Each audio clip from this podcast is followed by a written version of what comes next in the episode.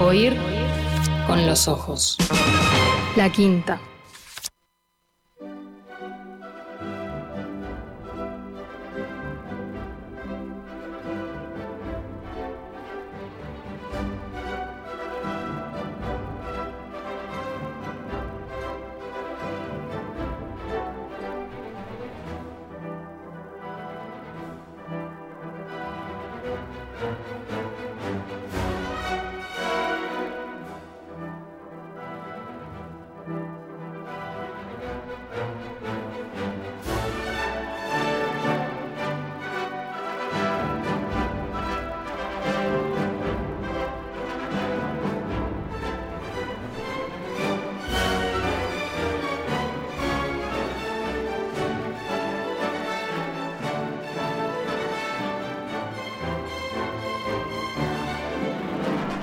Queridos lectores, queridas lectoras, bienvenidos una vez más a Biblioteca País de Plan Ceibal, uno de nuestros lugares favoritos para elegir lecturas en este tiempo. Seducidos en estas últimas semanas y hoy me voy a dar el gusto de avanzar por este pasillo. Acá los pasillos además aparecen, desaparecen, es lo que tienen estas bibliotecas que habitan en nuestras ventanas por la sección llamada Ratones de Biblioteca. Tiene como un guiño hacia los lectores más pequeños, ¿no? Este lenguaje que utiliza la Biblioteca País. Ratones de Biblioteca. ¿Qué quiere decir? Quiere decir libros sobre libros. Hablando de El infinito en un junco, una vez más. ¿Cómo no? Y todo porque en septiembre se celebra, se conmemora el Día del Bibliotecario, del bibliotecólogo, el Día del profesional de la biblioteca. Entonces hay muchísimos libros sobre libros, muy diversos, novelas, estudios, ensayos, textos clásicos. Es muy difícil elegir uno, pero creo que lo tengo porque es uno de esos textos fundamentales, inaugurales, imprescindibles. Una cosa realmente linda, linda de, de conocer y de encontrar acá, además porque forman parte de un gran volumen, de un gran corpus de obras y, sin embargo, en este volumencito que lleva el sello de editorial nórdica, mm, este texto ha sido publicado por separado, con ilustraciones y además en un bellísimo volumen. ¿A quién vamos a visitar hoy en Biblioteca País? Al varón, a Miguel de Montaigne.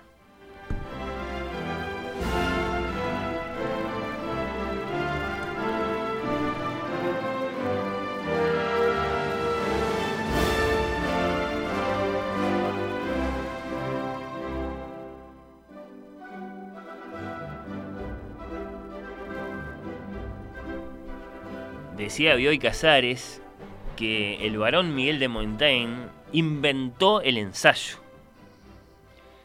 Y es una cosa muy linda y muy sugerente la que dice Bioy, porque por supuesto el ensayo ya existía, existía en Roma, incluso en Grecia, pero no tenía nombre, ¿no? Y cuando Montaigne lo hizo, le puso nombre, y el nombre quedó.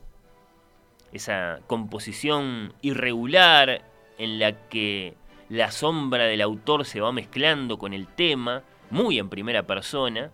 Eso, no tenía nombre, ¿no? Hay cartas en la antigüedad, hay textos diversos que nos llegan, sí, en latín o en la lengua de Platón, que pueden merecer el nombre de ensayos vistos desde nuestro tiempo, pero hasta que llegó Miguel de Montaigne allá a la salida del Renacimiento en tiempos de Shakespeare, contemporáneo además de decir Francis Bacon, que también escribió los suyos, sus essays.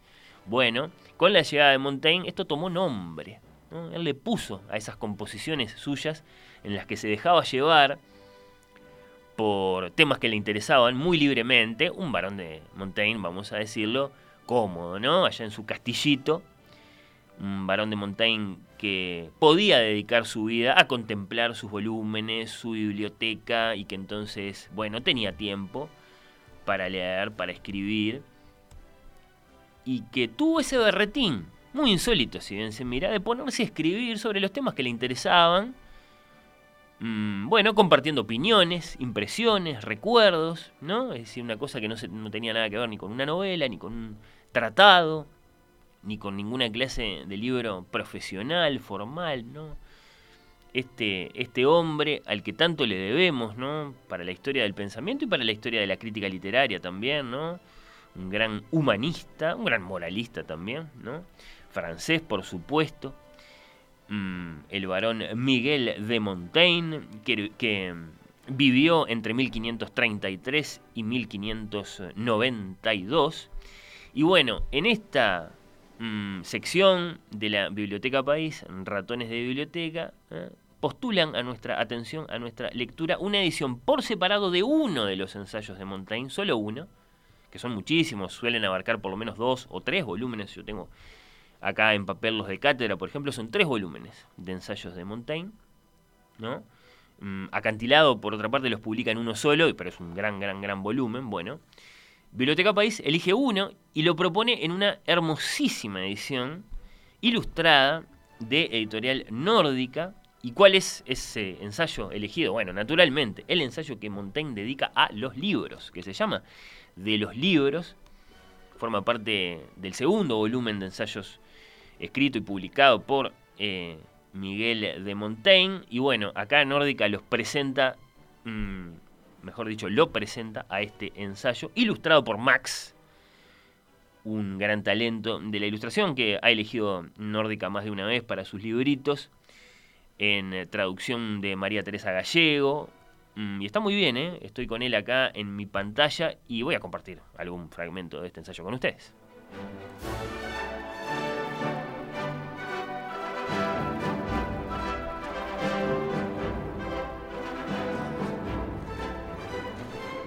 No dudo, dice Montaigne, en modo alguno, que a menudo caigan a hablar de cosas que tratan mejor los maestros del oficio y con más verdad. Arranca diciendo Montaigne que nos previene, ¿no? Acerca de la haraganería con la que él se va a ocupar de este asunto. Lo que pasa es que después nosotros le agradecemos esa haraganería. Él tenía mucha conciencia de que su modo de acercarse a los temas era francamente perezoso, ¿no? Personal, mm, distraído de rigores académicos. Esto es puramente el ensayo, dice Montaigne, apoyándose otra vez en la famosa palabra, de mis facultades naturales y en absoluto de las adquiridas. Y quien me sorprenda en algún error, nada podrá contra mí, pues apenas si responderé ante los demás de mis razones, si no respondo de ellas ni ante mí mismo. Es decir, si a mí no me importa, ¿qué me va a importar lo que puedan decir de mí, no? Ni de ellas estoy satisfecho, claro. Quien vaya en busca de ciencia, pésquela allí donde se aloja. De nada hago menos gala. ¿Quieren conocimiento en serio? Entraron por la puerta equivocada, está diciendo Montaigne. Vuelco aquí mis ideas, mediante las cuales no pretendo dar a conocer las cosas, sino a mí mismo. Esto ya es extraordinario, ¿no? Mis ideas. No para dar a conocer las cosas, sino para darme a conocer a mí mismo. Eso es el ensayo. Eso es el ensayo, ¿no? Eso ya era cuando Montaigne lo inventó y sigue siendo. ¿no? El ensayo es sobre todo la expresión del autor, mucho más allá del tema. Quizá algún día, continúa diciendo Montaigne, me sean conocidas o me lo hayan sido antaño, según me haya llevado la fortuna, a los lugares en los que quedaban esclarecidas.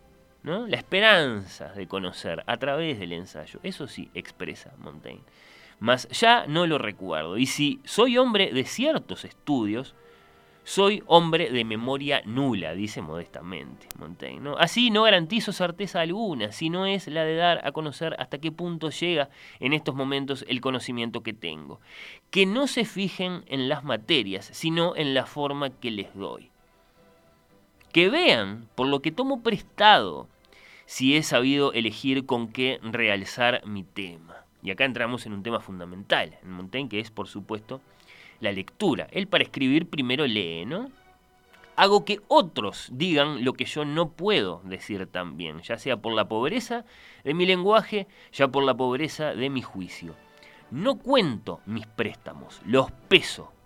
Y si hubiera querido hacer valer el número, habría cargado con el doble. Todos son, o casi todos, de nombres tan famosos y antiguos que no necesitan presentación de las razones e ideas que trasplanto a mi solar y que confundo con las mías, a veces he omitido a sabiendas el autor, para embridar la temeridad de esas sentencias apresuradas que se lanzan sobre toda suerte de escritos, especialmente sobre los jóvenes escritos de autores aún vivos y en lengua vulgar que permite hablar de ellos a todo el mundo y parece considerar también vulgar su concepción e intención. ¿Vieron lo que está diciendo acá Montaigne? ¿no? A veces, cuando cita, cuando corta, toma pasajes de otros libros y los inserta en sus textos, en sus ensayos, no dice nada porque le divierte que le caigan a él. Ah, mire lo que está diciendo Montaigne acá, este mequetrefe, este mm, opinólogo, este ensayista, cuando en realidad el que está hablando, vamos a suponer, es, no sé, Marco Aurelio, ¿no? Le divierte mucho a Montaigne hacer eso. Y acá lo, lo confirma, ¿no? Quiero que le den en las narices a Plutarco, dándome en las mías, y que escarmienten injuriando a Séneca en mí. He de ocultar mi debilidad tras esas celebridades.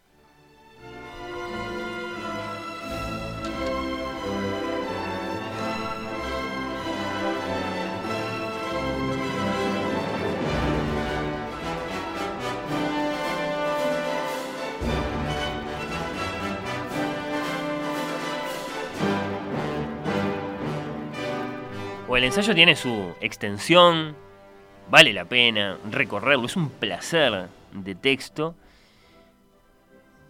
Les dejo ese abrebocas nada más, ¿no? Pero es realmente muy, muy lindo, ¿no? Mucho me agradaría tener un conocimiento más perfecto de las cosas, más no quiero comprarlo a cualquier precio. Mi proyecto es pasar dulcemente, que no laboriosamente, lo que me queda de vida. Nada hay por lo que quiera romperme la cabeza, ni siquiera por el saber, cualquiera sea su valor. ¿Los sorprende esto o no? En un autor del Renacimiento, del que a lo mejor adivinaríamos otra clase de rigor, de academicismo, ¿no? De conciencia respecto de la importancia del saber, del estudio, de los libros. Este es un flor de Aragán que sin embargo nos deja tremenda lección a propósito de que, mm, bueno, Mm, los libros solo tienen sentido en la medida en que, bueno, sean irresistibles.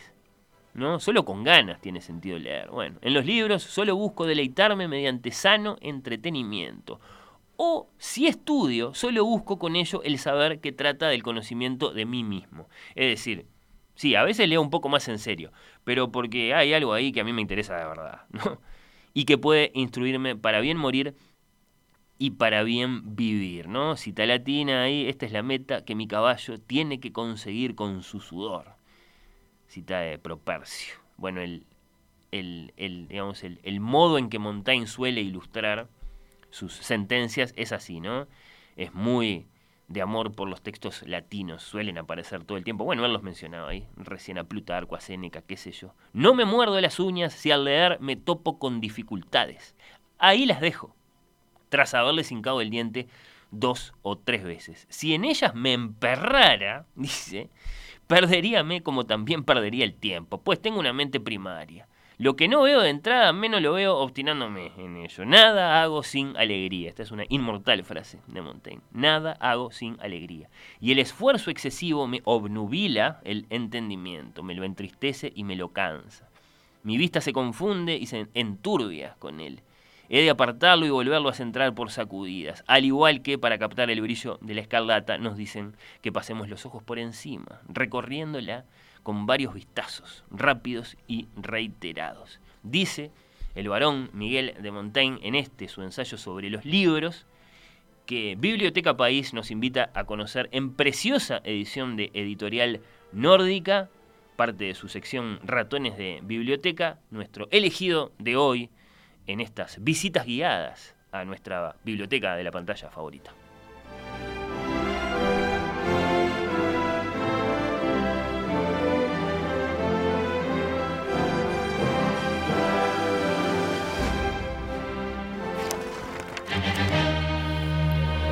Oír con los ojos. La quinta.